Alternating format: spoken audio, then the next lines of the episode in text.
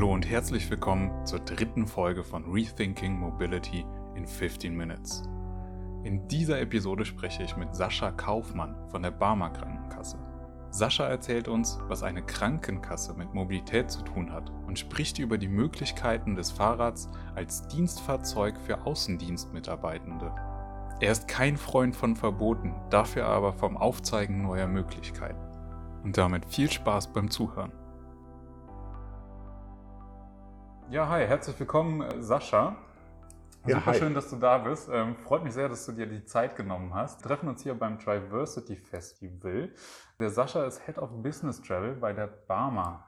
Ähm, kannst du uns das ein bisschen genauer erklären, was du da machst? Ja, gerne. Wir sind ein Team von drei Leuten, also zwei Kollegen und ich. Wir organisieren für unsere Krankenkasse, 16.000 Mitarbeiter, den kompletten Geschäftsreiseverkehr. Alles, was damit zusammenhängt, von der Reisemittelbuchung bis zur Abrechnung.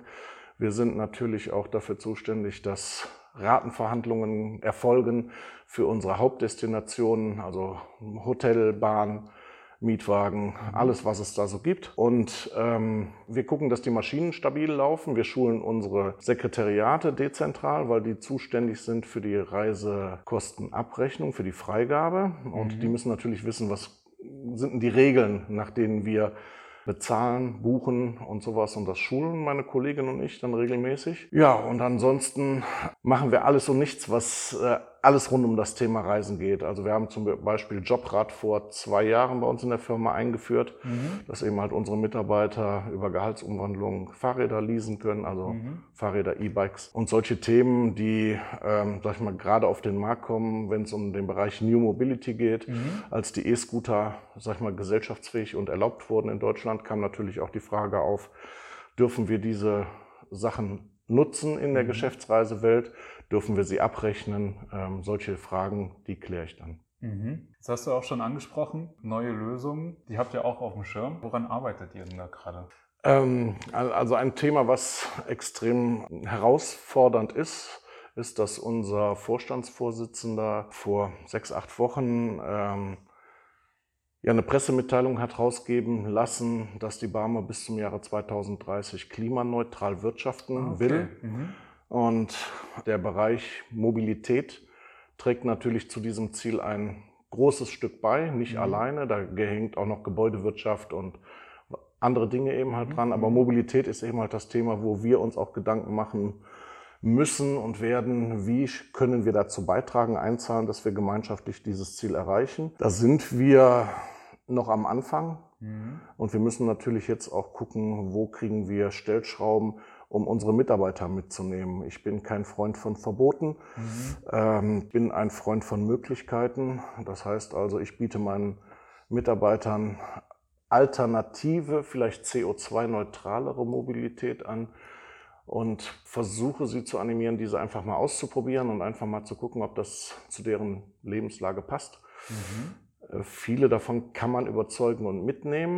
Mhm. Ähm, Und dann gewinnt das ganze Thema auch an ja, Dynamik, wenn immer mehr Leute mitmachen, sowas zu nutzen. Also wir haben ein großes Thema direkt dieses Jahr auf den Weg gebracht. Wir sind, ich glaube, in Deutschland das erste Unternehmen, was die Fahrten mit dem Fahrrad genauso vergütet wie mit dem Pkw.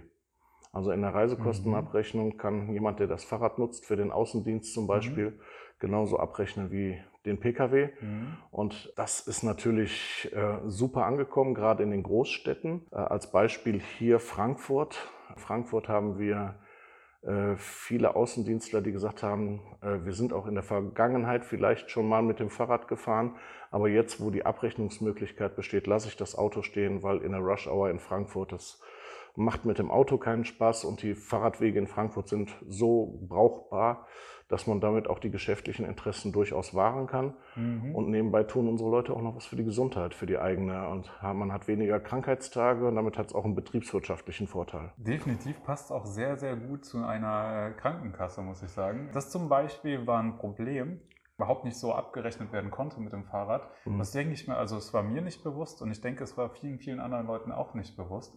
Und das ist eine sehr interessante Stellschraube, an der ihr ähm, da gerade arbeitet. Du hast aber auch gerade gesagt, ihr arbeitet ähm, oder du äh, arbeitest gerne äh, ähm, mit den Möglichkeiten und, und nicht mit Verboten. Mhm. Triffst du denn da auf, auf, auch auf Barrieren? Also irgendwo, äh, wie versuchst du denn Personen auch zu überzeugen irgendwo? Zum einen durch Vorleben. Also mhm. ich bin, wenn ich das mal so sagen darf, ein relativ großer Gegner von innerdeutschen Flügen, mhm. weil ich einfach glaube, dass die Fernverkehrsverbindungen, die die Deutsche Bahn anbietet zum Beispiel, durchaus eine brauchbare Alternative sind. Gerade die Strecke jetzt für uns klassisch Wuppertal-Berlin. Mhm. Das bin ich, bin ich mit dem ICE genauso schnell in der Innenstadt in Berlin, als wenn ich erst nach Düsseldorf zum Flughafen fahren muss, fliege dann nach Berlin, äh, Brandenburg und muss dann noch mal eine Dreiviertelstunde mit dem Auto, mit dem Taxi oder ÖPNV in die Innenstadt fahren. Also einen mhm. zeitlichen Vorteil gibt es da nicht mehr. Was immer noch eine Rolle spielt, ist ein wirtschaftlicher Vorteil. In der Vergangenheit war es ja so, dass Flüge relativ preiswert angeboten worden sind, mhm. teilweise deutlich preiswerter als die Deutsche Bahn. Das relativiert sich gerade durch den Markt. Dadurch, dass durch Corona eben halt Kapazitäten abgebaut worden sind, das begrüße ich weil das hilft mir jetzt, ohne dass ich jetzt was verbiete, dass der Preis von alleine teurer wird. Mhm. Und ähm, wenn man den Leuten einfach mal sagt, probier mal aus, in der Bahn kannst du die vier Stunden arbeiten, was du im Flugzeug definitiv nicht kannst. Mhm. Und die Leute probieren es aus und merken einfach, ja, es geht. Und es bringt eigentlich auch mehr Komfort, als im engen Flieger zu sitzen. Mhm. Was würdest du denn persönlich sagen? Also ihr, du sagtest, ähm, ihr habt gerade erst angefangen auch äh, bei der Barmer, auch mit diesem ähm, ja, schon, schon sehr strammen Ziel 2030. Ja. Ähm, da gehört ja noch ein bisschen mehr dazu, als, als vielleicht das Fahrrad irgendwie ähm, ebenso zu vergüten wie das Auto. Habt ihr noch andere Visionen, was, was passieren kann oder hast du andere Visionen? Ähm, als ich habe persönlich andere Visionen, dazu mhm. kann ich dir gleich was sagen. Als mhm. Barmer selber haben wir natürlich auch viele Tätigkeitsfelder äh, identifiziert. Das mhm. fängt an, dass die komplette Barmer umgestellt hat auf äh, nachhaltigen Strom. Das mhm. heißt also, wir haben seit Anfang dieses Jahres tatsächlich absolut grünen Strom in der Firma. Mhm. Ähm, das finde ich schon mal eine riesengroße Errungenschaft. Und wir haben von unseren, wir, wir bestellen ja auch bestimmte Produkte, äh, Verbrauchsmaterialien, Kopierpapier und sowas.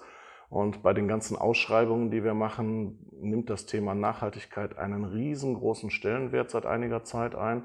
Und wenn die, äh, äh der Wirtschaftskreislauf da nicht nachhaltig gestaltet wird, dann scheiden Anbieter tatsächlich mittlerweile aus. Mhm. Also das ist ein wirklich großes Thema bei uns. Wie gesagt, wir sind gerade tatsächlich am, ich würde sagen, fast noch am Anfang, äh, Zielfelder zu definieren, um einfach zu gucken, wo sind noch viele Stellschrauben, wo wir Leute mitnehmen können und wie wir Arbeitsabläufe, Prozesse, Beschaffung, Mobilität anders im Unternehmen organisieren und dadurch auch tatsächlich dazu beitragen, 2030 ehrgeiziges Ziel, nachhaltig und klimaneutral zu wirtschaften. Ja. Mhm. Zu meiner eigenen Vision muss ich vielleicht eine kleine Geschichte erzählen. Mhm. Ähm, irgendwann haben mir meine Kinder gespiegelt vor ein paar Jahren, dass ähm, mein Verhalten, mein Mobilitätsverhalten nicht so wirklich nachhaltig ist. Kleines Beispiel ist, mhm. dass ich mhm. dann tatsächlich irgendwie samstags morgens Brötchen geholt habe, obwohl der Weg nur 600 Meter sind, hätte man auch locker zu Fuß gehen können, habe ich vor ein paar Jahren selber noch nicht drüber nachgedacht. Dann hat mir meine kleinere Tochter irgendwann auch gespiegelt, sie ist selber äh, Veganerin, also erst mhm. Vegetarier, jetzt Veganerin, äh, welchen CO2-Abdruck auch äh, äh, Fleisch hinterlässt und äh, gerade auch, ich oute mich da vielleicht auch, der Billigfleischkonsum, den ich dann mhm. auch dann äh, getätigt habe im Sommer beim Grillen. Und auch da haben wir, habe ich mein Verhalten oder unsere Familie hat das Verhalten dahingehend geändert, dass wir tatsächlich beim örtlichen Metzger regionales Fleisch kaufen, weniger, qualitativ besser, um da auch selber drauf einzuzahlen. Ich habe mir vor zwei Jahren ein E-Bike angeschafft mhm. und lege alle Strecken in der Stadt mit dem E-Bike zurück. Mhm. Habe jetzt seit zwei Jahren irgendwie 6.000, 7.000 Kilometer gefahren. Davon würde ich mal sagen, mindestens 4.000, 4.500 Kilometer, die ich ansonsten mit dem Auto gemacht hätte. Mhm. Ähm, es funktioniert.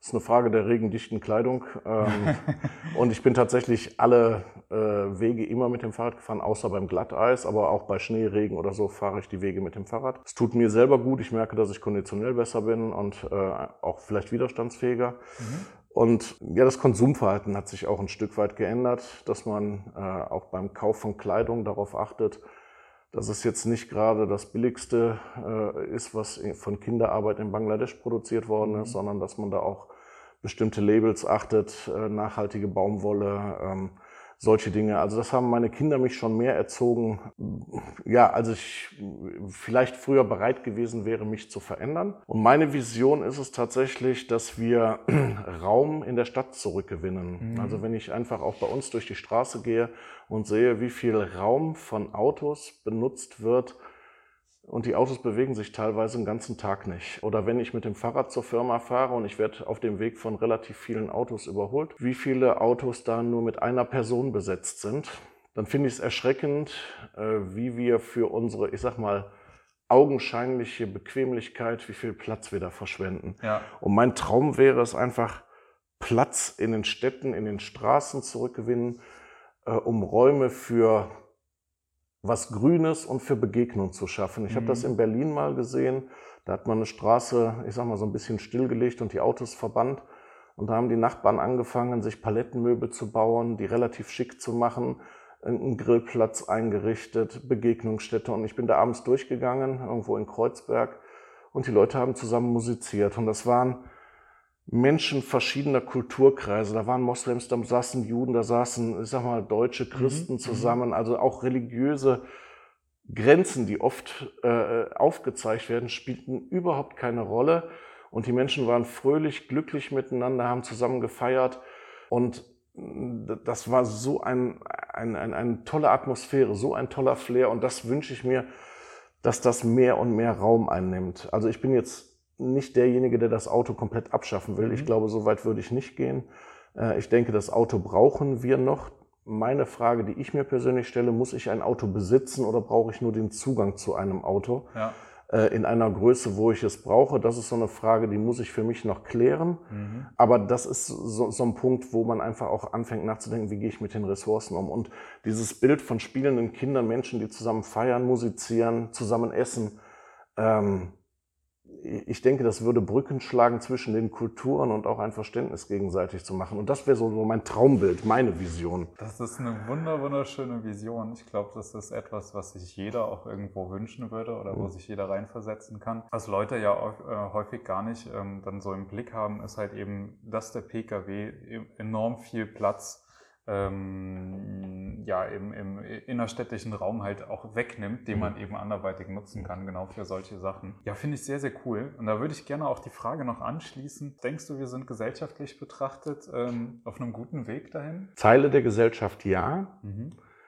Äh, andere Teile sehe ich etwas schwierig, wenn ich eine Partei aus dem Bundestag sehe, die bestimmte wissenschaftlich bewiesene Umstände einfach auch leugnet, dann mhm. glaube ich, dass es auch da jede Menge Menschen gibt, die mitgenommen werden müssen. Also ich sage mal, ich, ich bin ein Mensch, ich versuche die Leute zu überzeugen und ich glaube, dass es Menschen gibt, die eben halt mit dem ganzen Thema noch nicht so viel am Hut haben oder wahrscheinlich noch nicht so reflektiert haben. Ähm, was mir Mut macht, sind die jungen Menschen, die freitags auf die Schule gehen, äh, aus der Schule gehen, um mhm. zu demonstrieren. Da mögen sicherlich auch 10, 20 Prozent äh, Leute dabei sein, die sich freuen, dass sie einen Tag schulfrei haben. Aber ich glaube schon, und wenn ich mich mit den Leuten unterhalte und auch gerade mit den Freunden meiner äh, Kinder, dass es den jungen Menschen ein Bedürfnis ist, äh, für eine lebenswerte Zukunft auf die Straße zu gehen. Und das, was nachwächst an Menschen, das macht mir Mut, mhm. dass wir auf einem guten Weg sind. Und das sind alles Menschen, die in fünf bis zehn Jahren wählen dürfen, die mitgestalten können im beruflichen Kontext und die auch sich, glaube ich, da den Mund nicht verbieten lassen werden. Und, und das macht mir Hoffnung, ja. Mhm.